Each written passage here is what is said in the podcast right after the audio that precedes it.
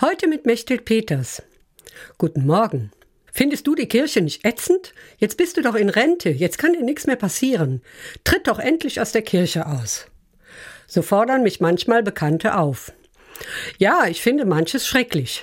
Das Schneckentempo in vielen Reformfragen, die mangelnde Kommunikation zwischen Rom und den Kirchen vor Ort, die Angst vor Experimenten, den Umgang mit der sexuellen Gewalt und die zögerliche Haltung der Verantwortlichen. Auch in den Gemeinden machen viele die Augen zu und wollen, dass alles bleibt, wie es früher war. Aber früher ist vorbei. Ich bin sechs Wochen nach meiner Geburt getauft worden und habe viel Gutes in den 66 Jahren erlebt. Aufbrüche nach dem Konzil, eine langsame Öffnung für Frauen, die auch etwas zu sagen haben, eine wunderbare berufliche Zeit als Seelsorgerin in Krankenhäusern, wo ich mit Menschen und ihren Ängsten zu tun hatte, aber den lieben Gott im Gepäck, was für viele tröstlich war.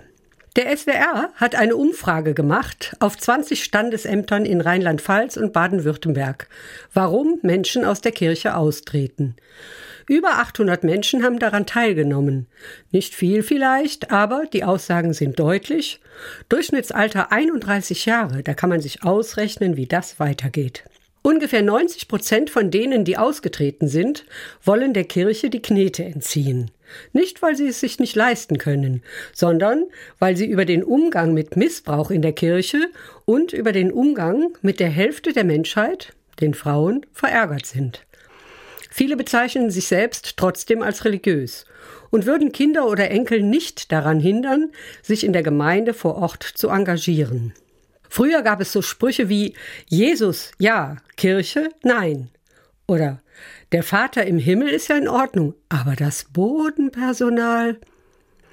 Ich finde, die Gemeinschaft der Glaubenden vor Ort ist wichtig. Deshalb bleibe ich dabei. Und in der Kirche.